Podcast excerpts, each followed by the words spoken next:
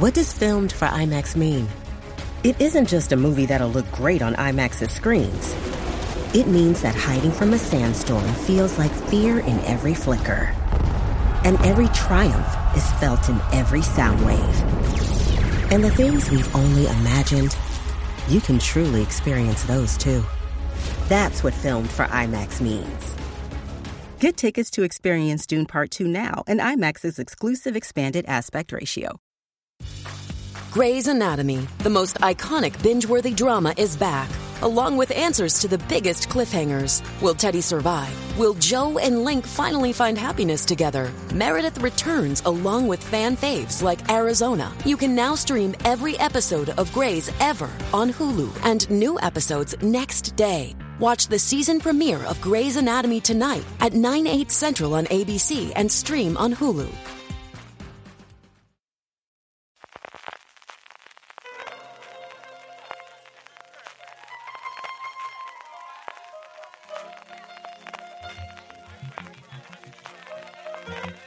Estás escuchando Fuera de Series con CJ Navas. Bienvenidos a Streaming, el programa diario de Fuera de Series en el que un servidor CJ Navas te las principales noticias, trailers, estrenos y muchas cosas más del mundo de la televisión. Edición del jueves 29 de febrero de 2024. Sí, señor, terminamos el mes con un día más. Este año bisisto con una barbaridad de noticias. Tenemos de todo. Tenemos estrenos, tenemos fichajes, tenemos uno de esos días de locura en el que se nota que, desde luego, la maquinaria audiovisual estadounidense y mundial, por supuesto también española, está ya funcionando a pleno rendimiento. Arrancamos como suele ser habitual con nuevos proyectos. Paramount Plus ha dado luz verde a un nuevo thriller, una nueva serie británica llamada Curfew, es decir, toque de queda. La serie se desarrolla en una sociedad donde todos los hombres viven bajo una ley de seguridad de las mujeres que a efectos prácticos consiste en un toque de queda desde las 7 de la tarde hasta las 7 de la mañana, además de estar monitorizados 24 horas al día mediante un dispositivo en sus tobillos. Cuando se descubre el cuerpo de una mujer brutalmente asesinada durante las horas del toque de queda en las escaleras del mismísimo Centro de Seguridad de las Mujeres, un oficial de policía está totalmente convencida de que ha sido un hombre el responsable, algo que todo el resto de la sociedad rechaza por imposible. La serie está protagonizada por Sarah Paris, que dará vida a esta policía llamada Pamela Green, junto a Amanda Gill, a la que hemos visto recientemente en Doctor Who, Mitchell Robertson y Alexandra Burke. La guionista principal de la serie es Lioda Gioman, mientras que la dirección corre a cargo de Josiah Golding. Y por su parte, Prime Video ha encargado una nueva comedia de acción que se va a desarrollar en Italia llamada Costiera, que va a protagonizar ni más ni menos que Jesse Williams, el conocido actor de Urgencias y más recientemente de Solo Asesinatos en el Edificio. Williams interpretará a Daniel De Luca, un exmarine estadounidense que regresa a la madre patria, al hogar de su infancia, para trabajar como fixer, como solucionador de problemas en un hotel de lujo donde una de las hijas del propietario va a desaparecer. De Luca tendrá que encontrarla y traerla de vuelta a casa mientras soluciona los siempre cambiantes problemas de los huéspedes tan exclusivos, tan VIP de este hotel. La producción ya ha comenzado en la costa de Amalfi, donde también se grabó recientemente la segunda temporada de The White Lotus. Vaya campaña de promoción, desde luego, que se está haciendo a esta costa italiana en el mundo audiovisual en los últimos tiempos. A partir de una idea de Luca Bernabei, que han escrito Elena Bucaccio, Matthew Pargil y Francesco Arlanch, y que va a estar dirigida por el ganador del Emmy, Adam Bernstein. En el apartado de fichajes, James Batchdale, un actor al que yo conocí en The Pacific y me fascinó su papel en Rubicon, una serie de AMC que se ha perdido en el paso de los tiempos, que a ver si se recupera, porque es una grandísima serie hasta su penúltimo episodio. Su último episodio no me gustó nada, te dejaba sobre todo las bases para una hipotética segunda temporada que nunca llegó, pero hasta ese penúltimo episodio era una serie de espionaje muy distinta de todas las que podéis ver y realmente maravillosa si la podéis encontrar en algún sitio que, como digo, no está nada fácil. En fin, volviendo al fichaje, que como siempre me voy por las ramas, Jess Basdale va a participar en The Savant, la nueva serie que está preparando a Apple TV Plus con el gran reclamo de tener como protagonista a Jessica Chastain. La serie se basa en una historia real en el que Chastain interpreta a una investigadora que se infiltra en grupos de odio en Internet para intentar detener a los hombres más violentos del país. Por su parte, HBO Max ha confirmado ni más ni menos que seis fichajes para la tercera temporada de Hacks para acompañar a Gene Smart, a Hannah Binder y a todo el elenco que ya conocemos. Y ojo los fichajes. Tony Goldwyn, George Wallace, Dan Bukatinsky, Christopher Lloyd, sí señor, Christopher Lloyd, el Dr. Brown de Regreso al Futuro y tantas otras producciones, Helen Hunt y Christina Hendricks, con la que en mi libro absolutamente todas las producciones siempre mejoran. La serie no tiene fecha de estreno, pero sí temporada de estreno, y es que en la misma nota de prensa HBO Max nos aseguraba que la podremos ver esta primavera. Yo entiendo que antes de que finalice mayo para poder entrar en la ventana de los semis. Y el último fichaje, también de relumbrón, es el de Eugene Levy, al que no solo vamos a poder ver en su serie documental en Apple TV Plus, sino que lo tendremos en la cuarta temporada de Solo Asesinatos en el Edificio. Será la primera vez que el actor canadiense vuelva a interpretar una ficción después del final de Six Creeks, que le valió, como todos sabéis, el Emmy ese año en que arrasó con todos los premios de comedia Six Creek, es el tercer fichaje anunciado de la cuarta temporada de la comedia de Disney Plus después del de Molly Shannon y recientemente, la semana pasada, el de Eva Longoria. No sabemos absolutamente nada de su personaje, pero desde luego una gran noticia, la vuelta a la ficción de Eugene Levy. En el apartado de renovaciones, una serie de la que no solemos hablar nunca, de John and the Restless, uno de los soap operas americanos clásicos. Nosotros las tenemos después de comer, ellos las tienen por las mañanas. Estas series diarias y es que la CBS ha decidido renovarla ni más ni menos que hasta la temporada 2027-2028, con lo cual alcanzará la impresionante cifra de 55 temporadas en antena que se dice pronto. Eso sí, largo me lo fiáis a ver con el clima que hay actualmente alrededor de Paramount, dónde está la CBS en el 2027-2028. Y en cuanto a fechas de estreno, id apuntando que tenemos unas cuantas hoy. La primera, por fin tenemos la confirmación por parte de Sky Showtime de cuándo se va a estrenar la quinta y última temporada de Star Trek Discovery. Tal y como suponíamos, la serie llegará a nuestro país el 5 de abril, un día después de su estreno en Estados Unidos. En la misma nota de prensa nos confirmaban que las temporadas 1, 2 y 3 se emitirán el próximo 8 de marzo y la cuarta el 22 de marzo. Así que si en su momento no las visteis cuando estaban en Netflix, ahora tenéis una nueva oportunidad y si queréis acompañar el visionado de nuestros comentarios, tenéis el análisis de todos los episodios en Universo Star Trek.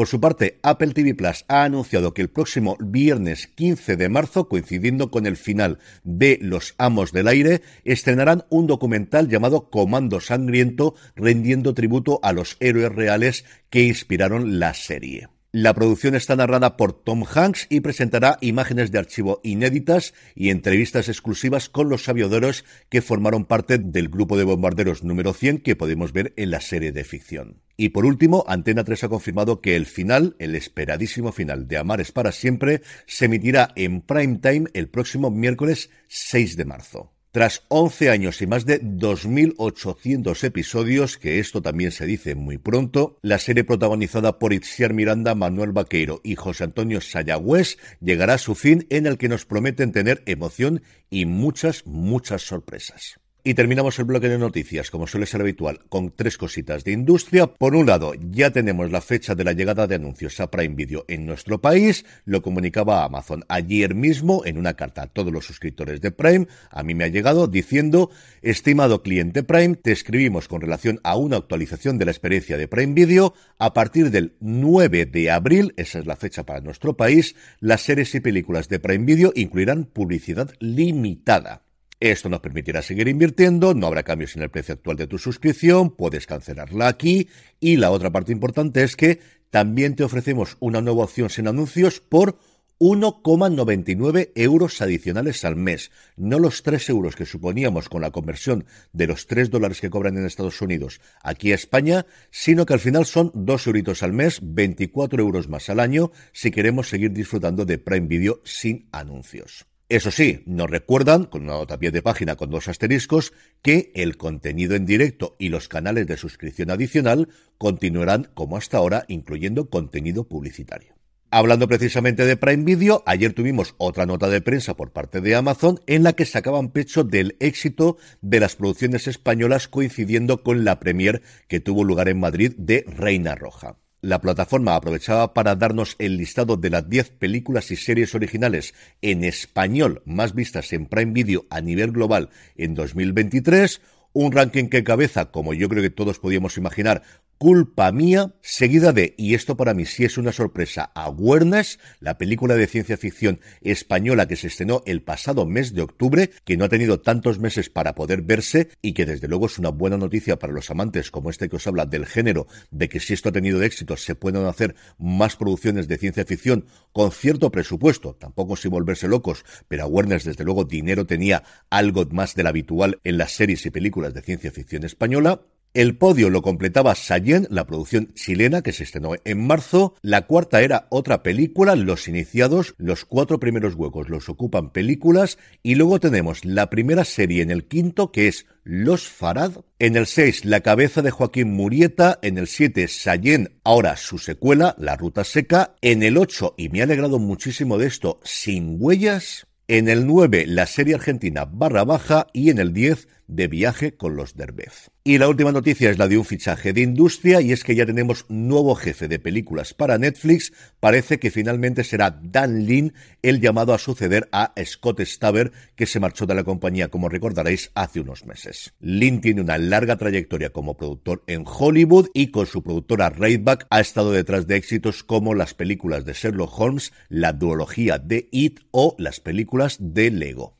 En cuanto a vídeos y trailers, nos vemos en otra vida, la serie de los hermanos Sánchez Cabezudo, que podremos ver en Disney Plus el próximo 6 de marzo, ha publicado en el canal de YouTube de Disney Plus un making of, unas imágenes detrás de las cámaras que vale mucho la pena que la veáis, como también valdrá mucho la pena que veáis la serie y ya os avanzo una entrevista que tenemos por supuesto con los creadores de la misma y que publicaremos la semana que viene justo antes del estreno de la serie. Filming por su parte nos ha mostrado un avance de la segunda parte de Power Play que se estrena dentro de nada en nuestro país y por último, AXN ha mostrado un avance de las series que llegan en marzo al canal, el regreso de Doc, el regreso y la última temporada de SWAT, Los Hombres de Harrelson, y el estreno de la segunda temporada de Alert, Unidad de Personas Desaparecidas. Y ahora, como siempre, vamos con los estrenos de hoy, pero antes, una pequeña pausa.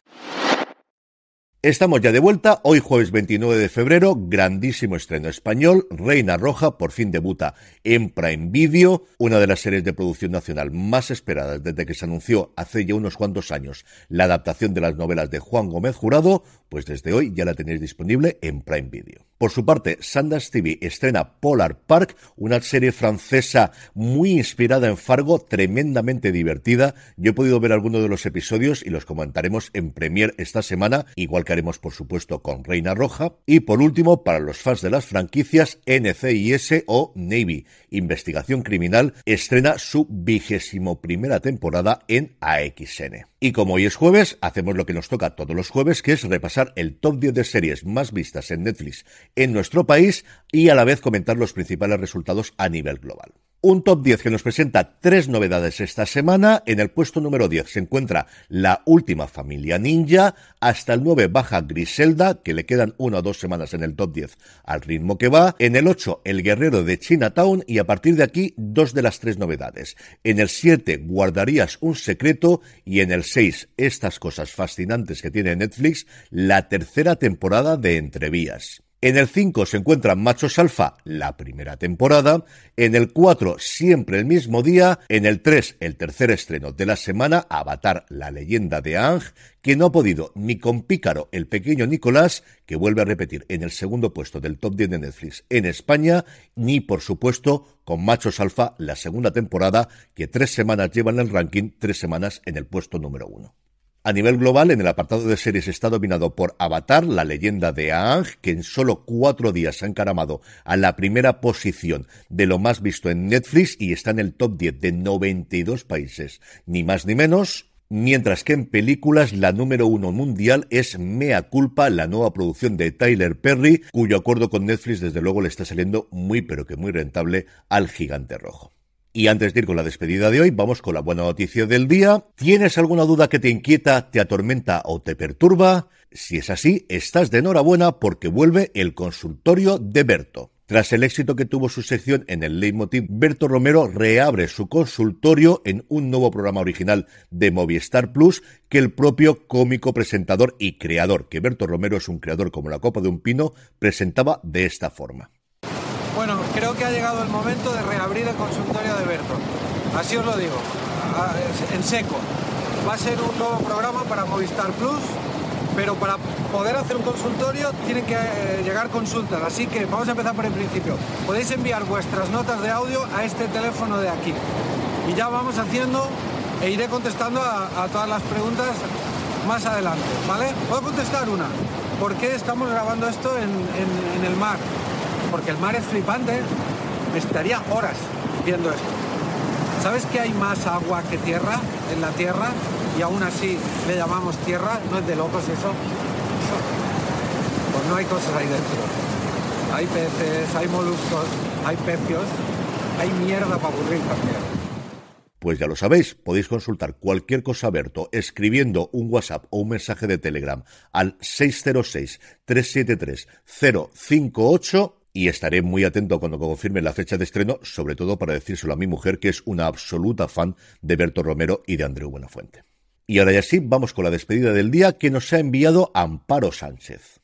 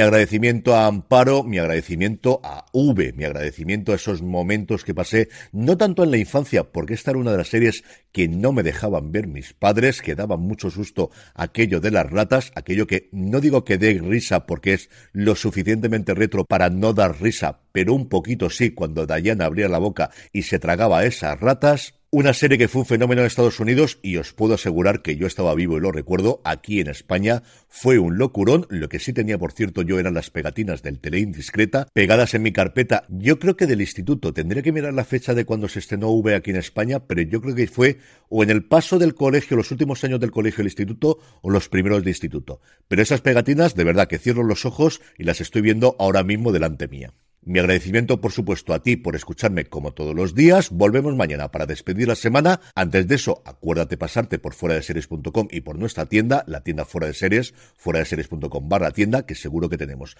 algo que te gusta. Gracias como siempre por escucharme y recordad, tened muchísimo cuidado y fuera.